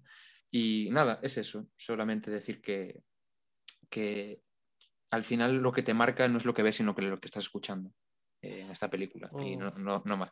Esto es muy Qué poético. ¿eh? poético estás hoy. Joder. Sí, sí, sí. Madre mía. Venga, va. eh, a ver si no me equivoco de cuáles nos faltan, porque también soy un poco gilipollas yo. Vale. Lo siento. Vale. eh, vale, la siguiente, que creo que tiene menos opciones. Bueno, ya, se- ya sería la cuarta, eh, o sea que tampoco está tan mal. Eh, igual a Dani le parece un poco mal que lo- la ponga aquí. El padre. Fijo. El padre. Venga, que. Voy- venga, voy, que- voy a- no, voy a empezar yo, ¿sabes lo que te digo? Voy a empezar yo. Venga, Ah, por culo. Eh, como he dicho, su guion a mí me encanta por, por ese toque, ¿no? De, eh, de ser, eh, de ver el, el mundo desde el punto de vista de la persona que padece la enfermedad y no desde los familiares, ¿vale? Entonces eso me parece muy original.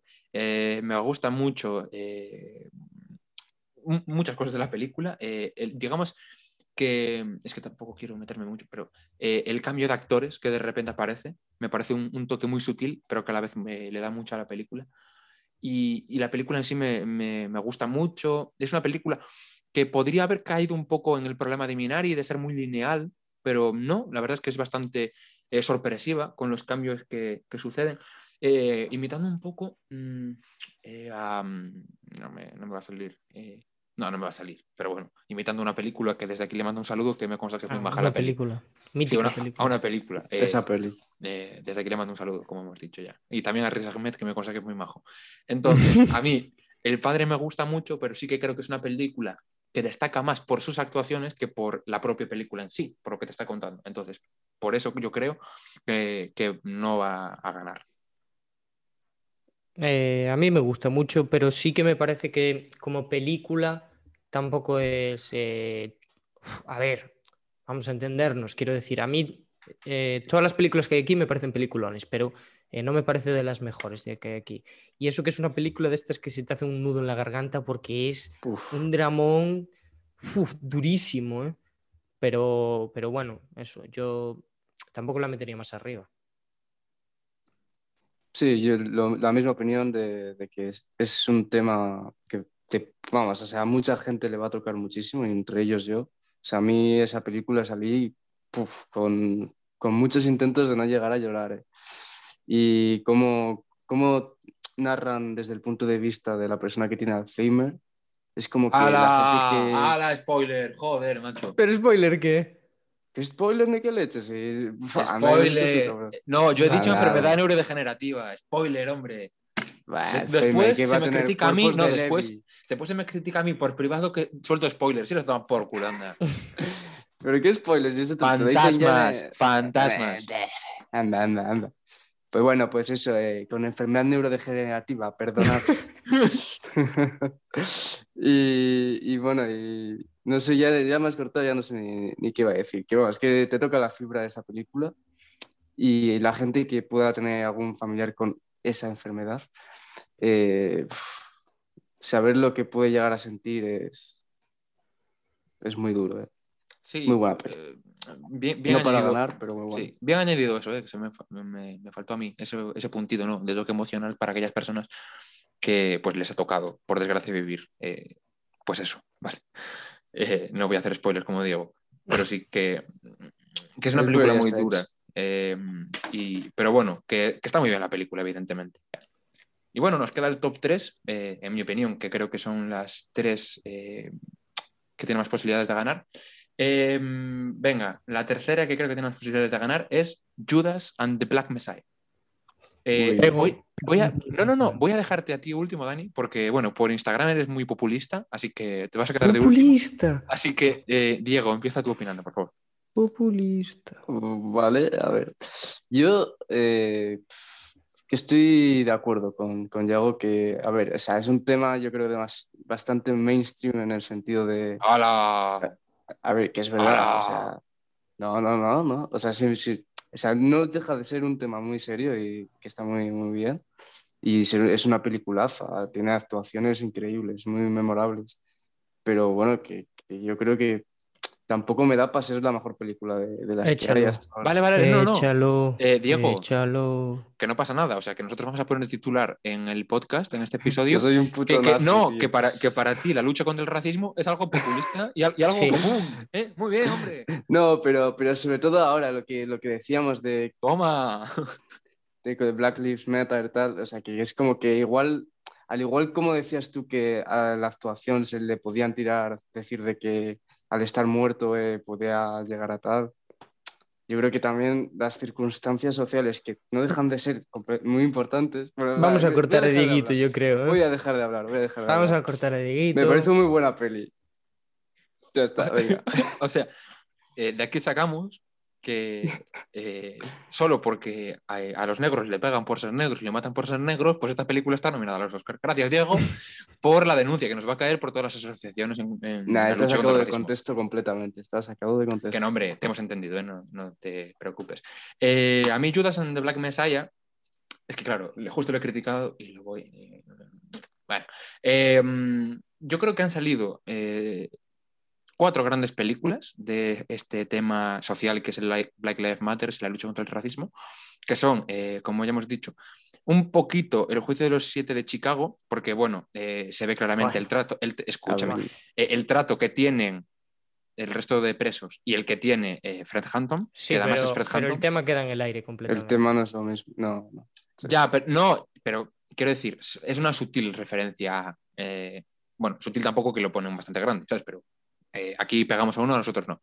Eh, después, eh, Una Mama noche en. Miami, que desde aquí me, me consta que la película habla de eso, pero no me la he visto, ¿vale? Sí, sí, película. Eh, después, una que no está nominada, The Five Bloods, que también habla al final de eso.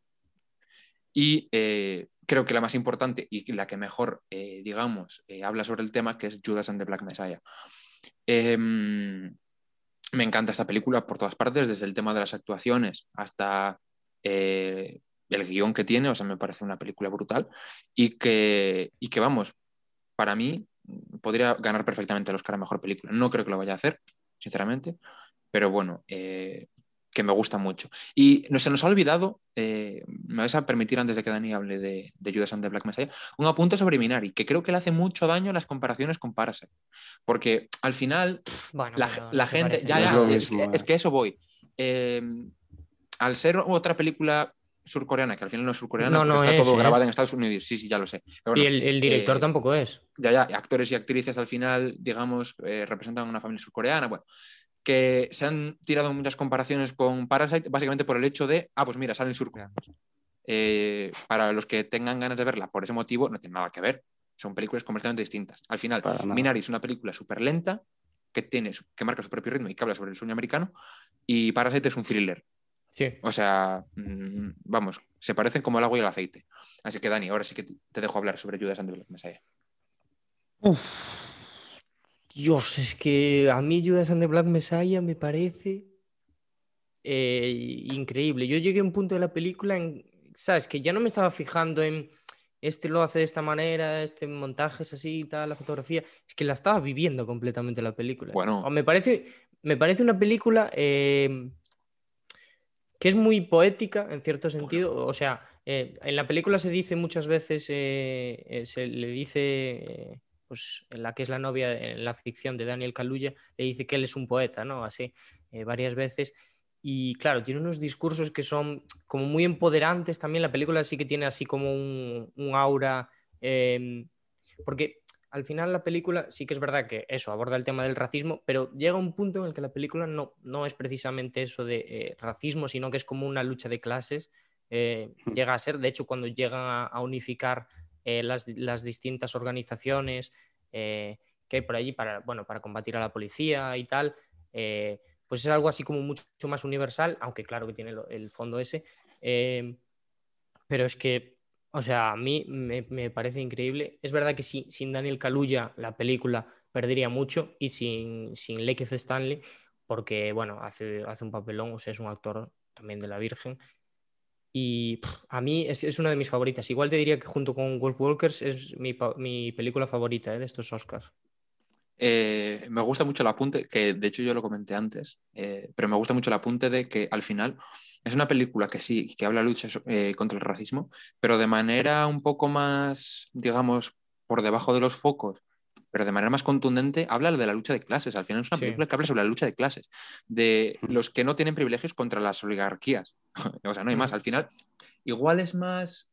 Es que, claro, a- de manera más superficial, igual es una lucha contra el estamento policial, pero no deja de ser una, una lucha contra las oligarquías y contra los eh, propietarios, básicamente. Sí. Eh, venga, nos quedan dos. Eh, evidentemente ya sabéis cuál creemos que va a ser la favorita, la que va a ganar, pero bueno, vamos a citar aquí a Mank eh, como segunda favorita. Diego, no sé si quieres comentar.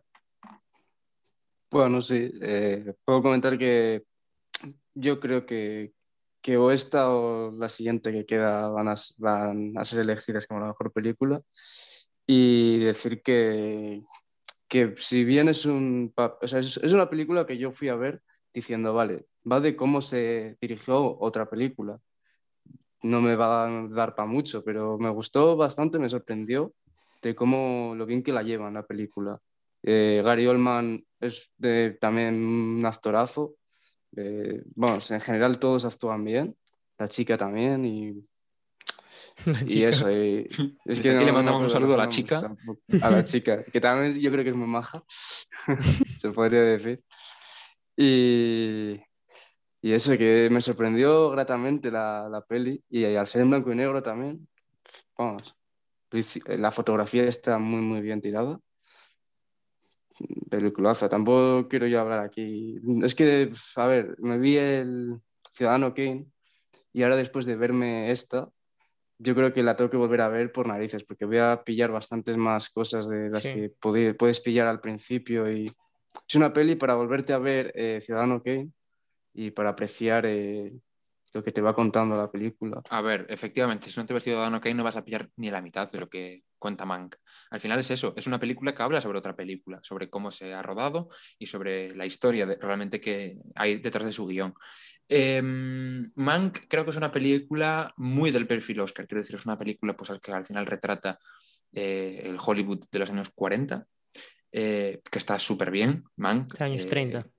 Bueno, eso, perdona, es que yo desde la fecha Uy, ya uy, sabes que, Em, que eso, vamos, que me parece una película que me sorprendió. Yo, al igual que Diego, que bueno, de- Diego, eso de eh, fui a ver a la película, eh, fuimos al salón, o sea, tampoco es un viaje muy grande. ¿sabes?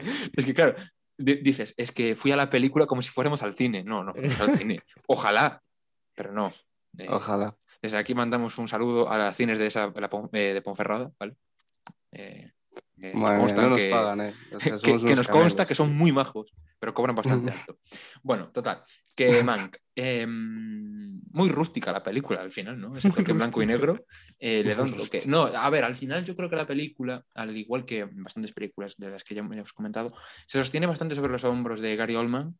No es únicamente la actuación que destaca, porque destaca más, pero sí que evidentemente es el protagonista de la película y me gusta mucho, sobre todo, digamos, mi escena favorita igual es como cuenta eh, su guion adaptado del Quijote, me gusta mucho, pero también me gusta mucho... Hablando del eh, Quijote, Adam Driver, ¿eh? Yo solo digo eso. La silla y Adam Driver. Sí, absolutamente brutal. Em, em, ¿Por dónde iba? Sí, vale, eh, la adaptación del Quijote.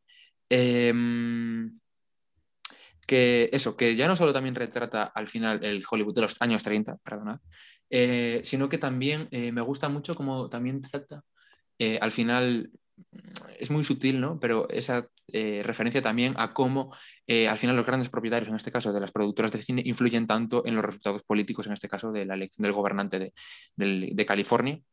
Entonces, sinceramente, me gusta mucho Mank, me gusta mucho Gary Oldman y, vamos, un saludo desde aquí. Es, es- a mí me parece que es súper interesante hacer una película, sobre todo del personaje que interpreta Gary Oldman, porque era, pues eso, un intelectual de, eso, del Hollywood de los años 30 allí, que era eh, bastante socialista, o eso decían, que era Herman Mankiewicz, que, que bueno, que o sea, ya en la película se nota que tiene eh, conocimiento de causa Y, a mí lo que más me gusta igual eh, de la película es que no, no, no pretende idealizar el, el Hollywood de aquellos años, sino todo lo contrario, tira un par de críticas. Sí que es verdad que se podría haber metido un poco más, sobre todo en lo relativo a Orson Welles, porque esa cuestión al final es como un poco forzada, a mí, a mi parecer, que se hace un poco rápido todo lo de, el tema del guion y tal, aunque entiendo que, que no era la cuestión principal. Pero bueno, a mí me gusta mucho. Sí que no le veo tantas opciones, ¿eh? como le veis vosotros, para llevarse el premio, porque es una película que, bueno, que tampoco destacó muchísimo en los otros premios, que Gary Oldman, desde luego, no va a ganar mejor actor, o sorprendería muchísimo. Entonces, eh, bueno, yo creo que es una película que gana con los revisionados y, y bueno, tiene, es que Fincher es un máquina. Eh, eh, ya echábamos de menos películas de Fincher y es, es un película. Sí, a ver, yo sí que creo que tiene bastantes posibilidades. Bueno, a ver, al final, posibilidades, un 1%, porque todos sabemos cuál va a ganar. Pero sí que le veo posibilidades dentro de lo que cabe. Eh, no sé, por el estilo de, de- película que es. eh, al final es un retrato de Hollywood. Sí que es bastante crítico, pero bueno, al final pues siempre mola ser revisionado, ¿no? De antiguas etapas de- del cine. Entonces, a mí sí que me cuadra como un perfil bastante oscaresco. Pero bueno, eh, vamos ya. oscaresco. Eh, Gentilicio de Oscar. eh, vamos con la favorita, que a nadie se le escapa, que es Nomadland. Voy a dejar que empiece Dani, porque creo que tiene una opinión un poquito distinta a la nuestra y a, a lo que parece ser la mayoría de los críticos del cine. Así que, bueno, eh, primero date cuenta, de, date cuenta que tu opinión es un poco rara, ¿vale? Y errónea. Eh, aprovecho esta plataforma para decir que no le hagáis nunca caso a los críticos de cine, que son las peores arpías que hay por ahí. Eh, que a vosotros os tienen que gustar las películas que salgan de los huevos. Eh, y a mí Nomadland me gusta, pero es una película que se le venía poniendo por lo alto ya desde hace mucho tiempo, que se dice que es la que va a ganar pues casi todo, los premios también se está llevando un montón, que es la favorita pues para este premio concreto. Y me gustó mucho, pero...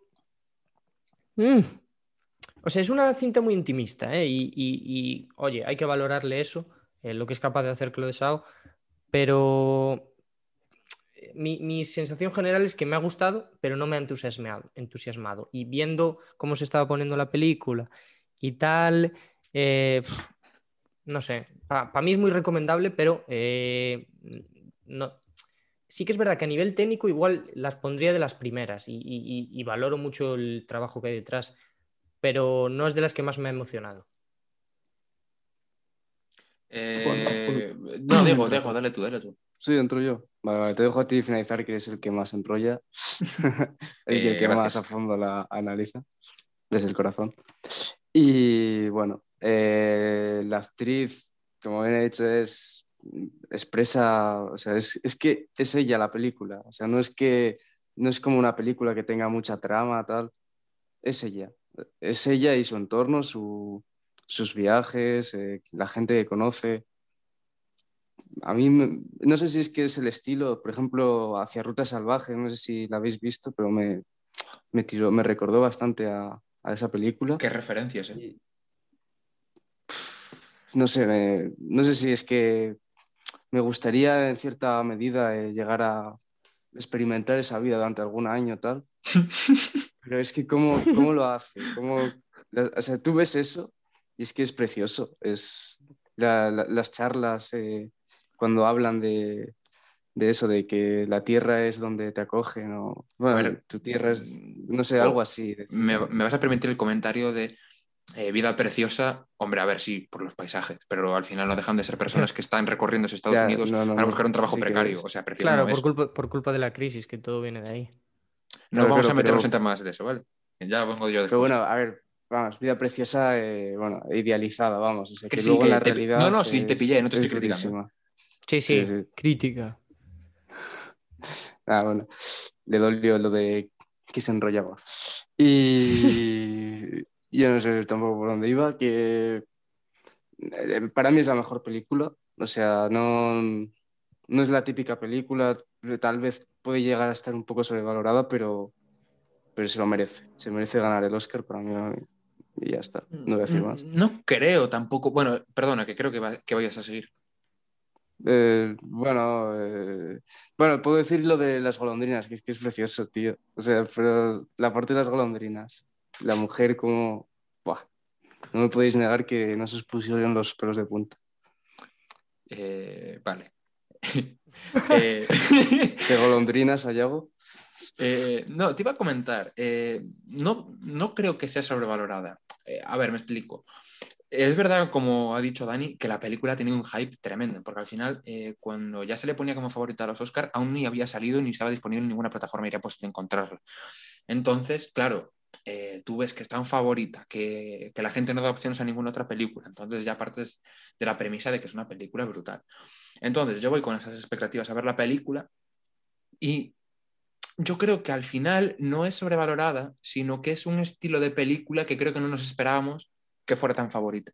Es decir, al final es un poco como Minari, es una película muy lenta, no en el sentido del paso del tiempo, porque al final creo que transcurren dos años o cosa así, pero sí en el estilo de dirección, se pausa mucho en ciertas escenas que igual son eh, meros segundos, pero que las alarga y les da sentimiento y les da una importancia. Por ejemplo, cuando Frances McDormand eh, se para unos minutos a ver las fotos de su familia, o, o cuando está arreglando eh, la caravana de su mejor amiga. Son al final escenas que podrían durar perfectamente segundos y que eh, se nos quedarían en la retina, pero tampoco eh, nos, vamos, no, la recordaríamos, pero sí que Chloe Zhao le da esos mi- minutos, e- ese tiempo para que eh, se construya un poco, pues al final, la personalidad del personaje y que nos, pues vaya entrando más, ¿no? Y que nos sintamos más dentro de la película. Entonces, para mí Nomadland, como ya he dicho, es una película lenta, pero que tiene el timing perfecto. Quiero decir, al final está hablando, sin hacer spoilers, ¿vale? De una persona que lo ha perdido todo, o prácticamente todo, y que ante la crisis financiera que se le viene encima, su única forma de, no su única forma, pero su orgullo eh, eh, le obliga a tomar esta decisión de vivir de manera nómada, viajando por todos los Estados Unidos, en distintas ciudades, en trabajos precarios de muy poco tiempo de duración. Y, y como bien ha comentado Dieguito, que nos hemos reído un poco de él, pero eh, creo que al, al final es eh, un poco también eh, gracias a Chloe Zhao, eh, le encontramos lo bello al final a, a este modo de vida, que no tiene nada de bello al final. Eh, vamos, eh, embellecer o romantizar la, la pobreza no es más que un error. O sea, está feo. Pero, pues, claro, le da a Chloe Zhao ese toque de, pues mira qué paisajes tan bonitos recorre, pues mira qué mona que tiene una caravana. No sé, está, está, la película me gusta mucho. Y sí que es verdad que no es el estilo de película, como ya he dicho antes, que creo que eh, arrolla tanto en los Oscar, pero en un año tan peculiar con, el tema de la pandemia y tal, creo que es una, película perfecta para ganar y que creo que debería ganar los Oscar eh, sin ningún tipo de dudas. Y, bueno, uh, hasta aquí. Eh, ha sido un, podcast largo, pero bueno, que no nos hemos eh, saltado nada importante, o sea, le hemos dado bastante, bastante leña a, todos los premios. Eh, para acabar, si podéis escoger un premio, si vosotros escogéis eh, el ganador de un premio, ¿qué película sería? ¿De qué premio? Claro. O qué, o qué actor, o qué, ¿a quién le daríais el premio de una categoría determinada? Yo, yo lo tengo clarísimo, o sea, yo no tengo dudas. Yo les eh, cogería mejor actor protagonista Riz Ahmed, se lo merece muchísimo, pero es que sé que no va a ganar. Entonces, si pudiera, se lo daría. Diego. Uf. Pues es que ahora mismo no te sé decir, ¿eh? A ver, o sea, Riz Ahmed, yo creo que se merece mucho también, pero, pero, pero. Bueno, mira, yo voy a decir Olivia Colman. Me, me pareció increíble esa actuación. Ah, pero, pero no dirías que tiene más posibilidades que Riz Ahmed, por ejemplo. Porque claro, yo parto sí, de. Hombre. Claro, yo parto de que Ah, si vale, tú puedes ah, yo- escoger, se lo darías a alguien Sí. que sabes que tiene muy pocas posibilidades y tú quieres que gane. Claro, yo, yo pensé que la pregunta de Cortiñas era más de, de quedarse con alguna actuación, alguna película en, en específico, de, en general de todo. Bueno, a ver, como quieras, como quieras, sí. Eh, yo, eh, esto ya para despedirnos, yo eh, a los cabrones de la academia les, les quiero decir que más les vale escoger Wolf Walkers, aunque sé que no lo van a hacer, pero es una película que tiene que ganar. Y nada, sería mi, mi opción. Eh, primer aviso, eh, voy a por vosotros. Bueno, pues tras esta tremenda eh, intimidación de Daniel a, a- Está vamos, temblando la a la- academia. sí, sí, sí, está, Sí. están los, los de los Oscar temblando ahora mismo. Y bueno, se ha cambiado la decisión de última hora y va a ganar, eh, pues efectivamente, una elegía. eh, no, perdón, ¿cómo era la película? Una elegía. Iba a decir una elegía rural, no, me- No, Farmageddon, Walkers. va a ganar Farmageddon, Walkers. No, no, no. evidentemente. Entonces, bueno, eh, esperemos que, bueno, os hayáis escuchado por lo menos la mitad del podcast porque ha sido un poco denso, pero bueno, eh, hemos hablado de todo y muy bien, ¿eh? con muy buenas eh, personas para hablar de ello, como nosotros, eh, tres expertos en cine, para nada eh, influenciados por lo que creemos que es cool, eh, como los mayores eh, críticos del cine, de, por ejemplo, Alejandro G. Calvo, me cago en tu puta madre. Eh, eh, eh, eh, eh. Se la ha tirado. Eh, un respeto. No, hombre, no, no, no. Eh, Es broma, hombre, me cae muy bien. Eh, mola mucho ese hombre, además está calvito y hay que darle apoyo.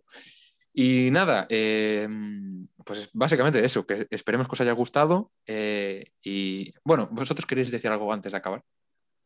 Yo sí. Eh, le mando desde aquí eh, un gran saludo y cordial a Riz Ahmed por ser tan puto majo.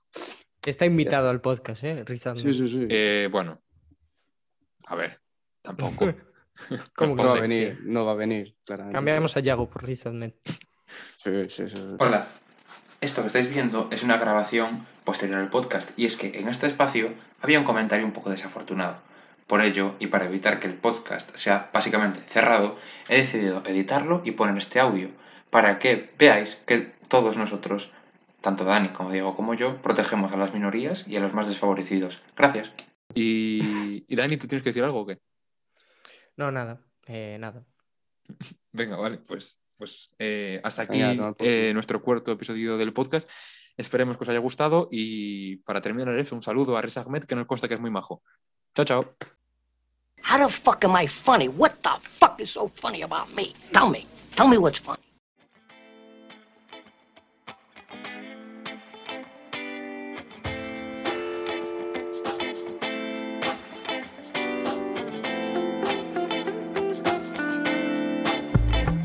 I love the smell of napalm in the morning. You know one time we had a hail bomb?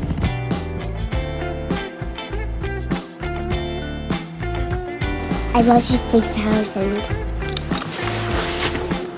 3,000. That's crazy.